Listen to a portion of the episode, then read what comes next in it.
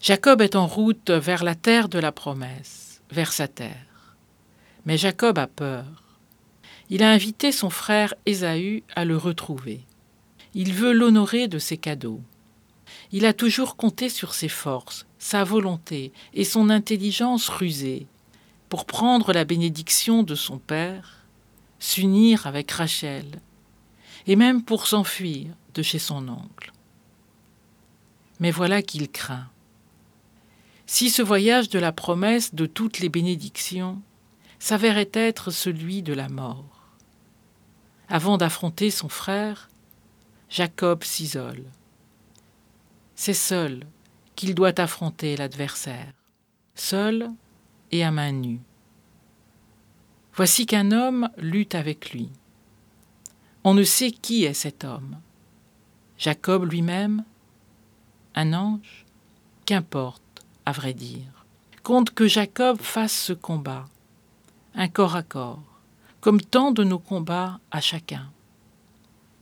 Jacob se bat jusqu'au jour levant et refuse malgré sa blessure de le lâcher tant qu'il n'est pas béni par cet inconnu. Seul texte de la Bible où la bénédiction s'obtient à la suite d'un combat.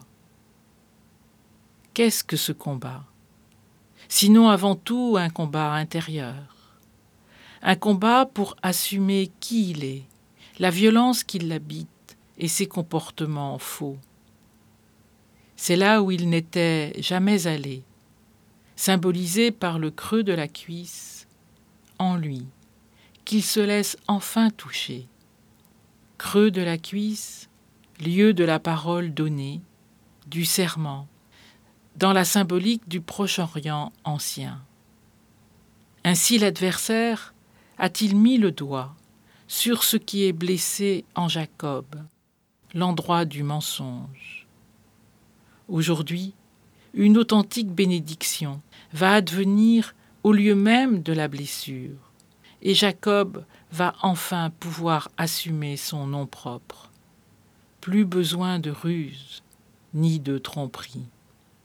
Alors oui, il a bien vu Dieu face à face, car c'est désormais en son creux qu'il se tient, là où la vérité est advenue.